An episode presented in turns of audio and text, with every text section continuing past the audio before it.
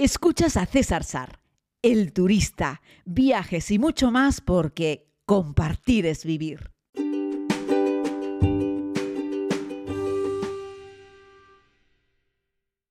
Saludos querida comunidad, bienvenidos a este nuevo podcast. Les hablo desde el Aeropuerto Internacional del Cairo, en Egipto. Y precisamente esta historia comenzó también con otro podcast en el aeropuerto de Madrid Barajas. Ahí tomamos el primero de los vuelos rumbo pues Madrid-El Cairo y de ahí iniciamos la aventura hacia Luxor, etcétera. Así es que ahora toca regresar, ya saben, todo lo bueno tiene un final y toca regresar a casa. Lo bueno es que vamos a regresar todos con los corazones repletos de buenos momentos. La verdad es que no hemos parado de reírnos, casi hasta dolernos la mandíbula. Lo hemos pasado súper bien y lo más importante, no hemos tenido ningún problema, ningún nadie, yo qué sé, se ha lastimado, no hemos tenido ningún accidente, ningún retraso tampoco. Todo ha salido según lo previsto. Me atrevería a decir que ha salido todo incluso mejor que lo previsto. Egipto es un país que no decepciona a los viajeros. Si alguna vez pasó por tu mente visitar Egipto, tienes que hacerlo. Eso quiere decir que es un país que llama tu atención. Me he cansado durante, esta, durante este viaje, durante estos 10 días de viaje, de repetir en distintas entrevistas y espacios de viajes en la radio que es un país seguro, que no hay problema, que lo puedes visitar, pero bueno, quiero incidir una vez más en que claro que se puede viajar a Egipto. De hecho, como les recordaba en otro podcast, lo he visitado bueno, dos veces en un año, una vez el Cairo, otra vez haciendo una ruta por el país, la tercera de las veces en medio, atravesándolo eh, por el canal de Suez con, con, el fantástico y maravilloso bañaderos de nuestros amigos de Fred Olsen en esta navegación entre Filipinas y Canarias que hizo también pasar por aquí, por Egipto. Es un viaje que recomiendo siempre, al menos una vez merece la pena visitar Egipto. Te diría que más de una vez porque las cosas cambian. No me refiero a los, a los templos que ahí siguen afortunadamente, sino el propio país y sobre todo la visión que un viajero tiene. La última vez que recorrí bien, es decir, el país Egipto fue hace, no sé, 20 años y la verdad es que ahora lo he disfrutado de otra manera. Será también buena culpa de la compañía maravillosa eh, que he tenido, porque, bueno, sabéis que buena parte de este grupo maravilloso son personas con las que compartimos viaje en Estambul, el origen, el inicio de estos viajes en comunidad, pero además también hemos eh, disfrutado de la compañía de Pilar y Tony, que son también de la comunidad, con quienes estuve viajando por Tanzania, ese otro país sensacional, el Serengeti que siempre te deja huella. Y además a este viaje se ha sumado también eh, Miguelón y Laura, que son precisamente de Fred Olsen, de la empresa con la que he hecho esa navegación, y Miguelón, primer oficial de ese Bañaderos Express, con el cual navegamos tres mares y dos océanos y yo creo que eso une mucho. Un resumen, si me permiten, de este viaje por Egipto que yo les recomiendo. Me habéis escuchado en otros podcasts hacer una crítica a lo que es la gestión y la conservación y el mantenimiento de las pirámides. Pero por favor, amigos, permitidme separarlo en dos planos diferentes, ¿vale? Por un lado, lo que es la gestión y por otro lado, lo que es el viaje en sí, es un viaje magnífico y que merece la pena ver. Es decir, por mucha porquería que haya a los pies de las pirámides, las pirámides hay que venir a verlas y eso es algo que me parece que es importante. También a los amigos que suelen tener algún prejuicio con respecto a la cultura musulmana, decir que aquí son muy laxos, que no hay problema. Aquí quien quiere reza, quien no, no. Nadie te va a mirar mal. Las mujeres no tienen por qué llevar pañuelos las mujeres occidentales van con falda, con pantalones vaqueros ajustados, van como quieran, ¿vale? No hay ningún problema, ninguna limitación, ni legal ni social. La gente en general no te mira mal, asumen que eres un extranjero y que vistes de otra manera y ya está. Y aquí, afortunadamente, pues no, no impera una norma religiosa, impera la norma civil. Sobre todo tras el último cambio del gobierno, porque recordad que tras la caída del anterior, del, viejo dictador, llegaron aquí los hermanos musulmanes y quisieron también imponer la ley de la Sharia. Ganaron por las urnas, hay que recordarlo. En esta otra ocasión tienen un nuevo líder, que en este caso no, es, no está tan mirando hacia la religión. Y bueno, al parecer, con un par de egipcios con los que he podido hablar, sobre esto solo he hablado con dos, me dicen que están contentos, que es, algo mejor, que sea un gobierno que no mire hacia el lado religioso, sino que mire más hacia el lado civil. Eso a los turistas nos da igual, siempre que nos dejen hacer más o menos lo que hemos venido a hacer, que es hacer turismo y ver las cosas, y no nos estén complicando mucho la vida, que si una ropa, que si un pañuelo, etcétera, etcétera, y aquí no ocurre, ¿vale? Y el país es seguro, es cierto que tomó fama mala hace tiempo y merecida, porque porque bueno, hubo atentados directamente contra turistas, pero eso fue hace muchos años y ya afortunadamente no ocurre. Eh, en el plano civil es seguro, nadie te va a robar. Lo que van a intentar los egipcios siempre es sacarte ventaja, intentar engañarte con algo. Pero yo creo que va parte de su cultura, ¿no? Son como, no sé, cómo decirlo, como, como todos son como permanentes mercaderes o casi mercenarios, como los mercenarios árabes de hace varios siglos y siempre si pueden sacarte un euro más te lo sacan, ¿no? Pero eso no quiere decir que tengan ningún problema contigo. Una vez que tú pactas el, el precio ya volvéis a ser amigos. Lo que pasa es que las formas, las formas que utilizan para, para regatear, para negociar, son muy no sé, a lo mejor muy activas, ¿no? Y puede parecerse que es agresivo, que no lo es, ¿no? Eh, que sé, ayer estábamos negociando con dos taxistas en la calle y bueno, eh, prácticamente si negocias como ellos parece que estás discutiendo, ¿no? Pero en realidad estás acordando un precio. Una vez que el precio está acordado y cuando se acuerda un precio, evidentemente hay satisfacción por ambas partes, si no, no habría un acuerdo los dos vuelven a ser amigos, ¿no? Y eso es algo muy bonito que yo creo que también nosotros los latinos, que no árabes, los latinos de origen cristiano deberíamos aprender un poco a diferenciarlo, ¿no? O sea, tú puedes negociar con alguien, regatear, que parece que te estás peleando con esa persona, pero luego cuando ya acuerdas el precio ya está, eh, la persona cedió o tú cediste, por lo tanto hay acuerdo, por lo tanto ya podéis volver a ser amigos, no hace falta que digas, mira ese tipo, la verdad, que me estaba regateando, claro, te está regateando porque es parte de su cultura y lo que quiere es sacarte más dinero y sobre eso también podemos sacar un aprendizaje. Si queréis podemos hacer brevemente un repaso a lo que ha sido este viaje. Y la verdad es que diseñé, digo, diseñé, me permito la poca modestia de decirlo porque no es el programa típico que hacen los turistas cuando vienen. Sí es cierto que hemos visto las cosas típicas, pero no en el orden ni en la forma que lo suelen ver los turistas. Para empezar, yo este viaje le he quitado todas las tiendas. No hemos visitado el Museo del Papiro, que no es un museo, sino que es una tienda, ni el Instituto del Papiro, que no es un centro de estudios, sino es una tienda. No hemos visitado los supuestos talleres de alabastro, son tiendas para vender alabastro, punto. No hemos entrado a ninguna joyería a comprar ninguna piedra preciosa, ni a comprar eh, oro, me refiero dentro del plan. Luego hemos tenido tiempo para hacerlo, ¿vale? No hemos visitado ninguna supuesta factoría de algodón, que también son tiendas. En fin, no hemos hecho las paradas típicas a las que los turistas meten, los guías meten a los turistas para conseguir una venta y por lo tanto optar a una comisión. He querido que nuestro viaje estuviese limpio de todo eso. Yo no soy guía, yo solamente voy acompañando, voy disfrutando del viaje. Lo que intentamos es encontrar buenas empresas que nos den servicio. La empresa matriz con la que estoy haciendo prácticamente todos estos viajes es Brisamar, que es una agencia pequeñita de Tenerife, una agencia local, pero no pertenece a ninguna cadena. Por lo tanto, tampoco está como interesados e interesada esta agencia en venderte algo concreto. Ellos están abiertos a cualquier cosa. Y además, Brisamar me permite organizar un viaje a medida. Eso quiere decir que el minorista se dedica a pelearse con el mayorista para que el viaje sea medida.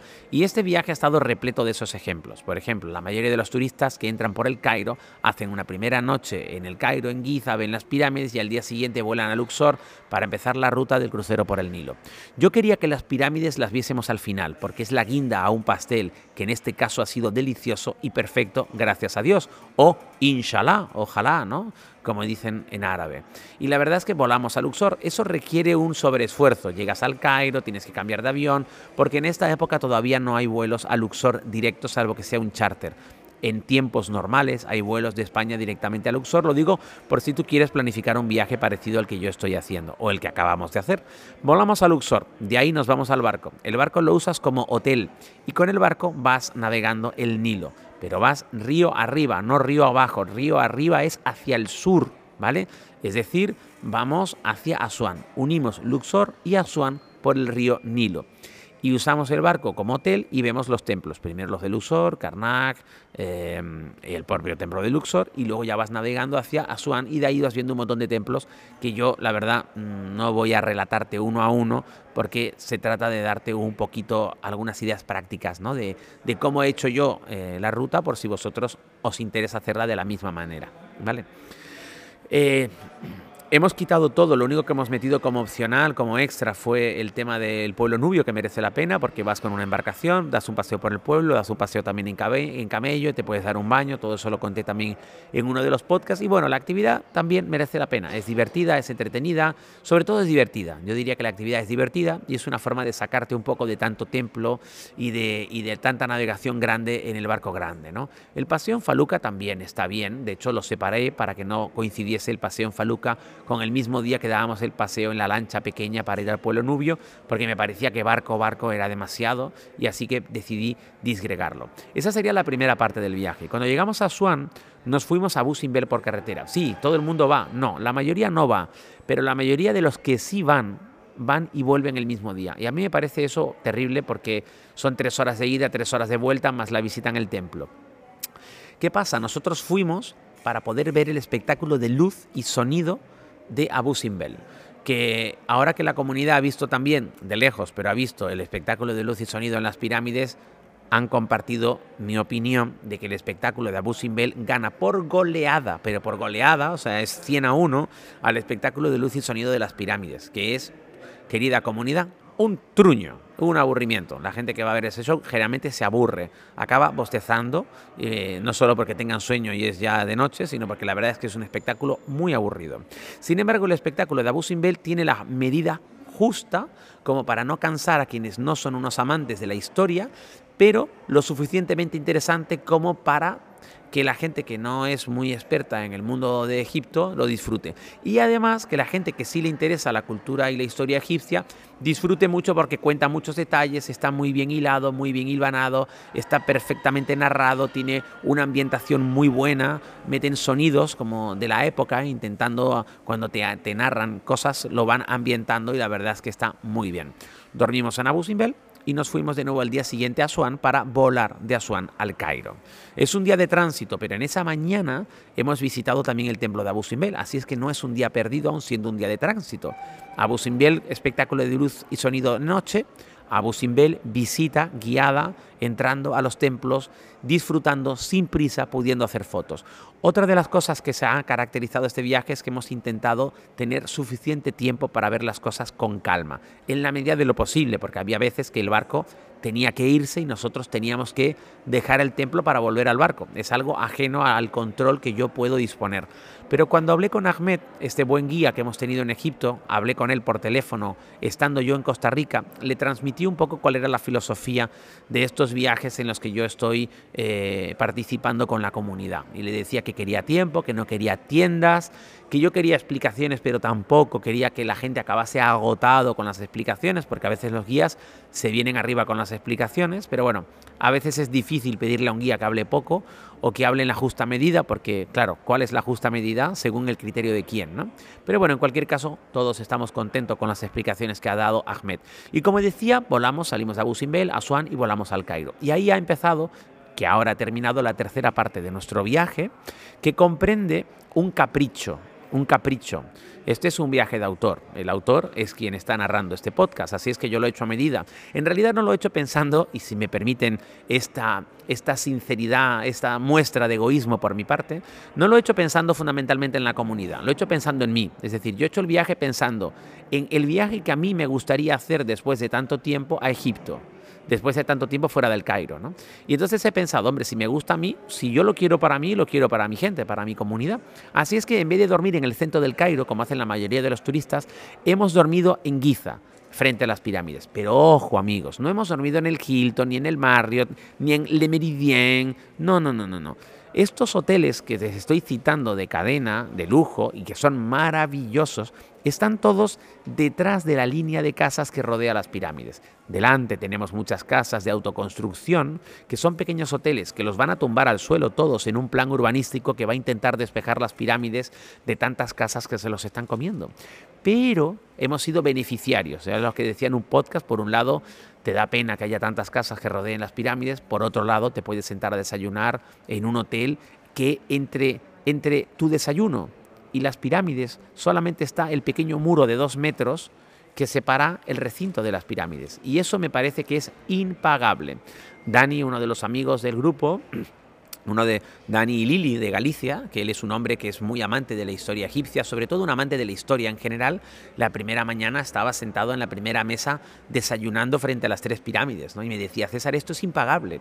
Así como si la ducha no tiene agua caliente, así como si la cama tuviese resortes, poder dormir cuatro noches y desayunar cada día viendo las pirámides, las tres pirámides, amigos.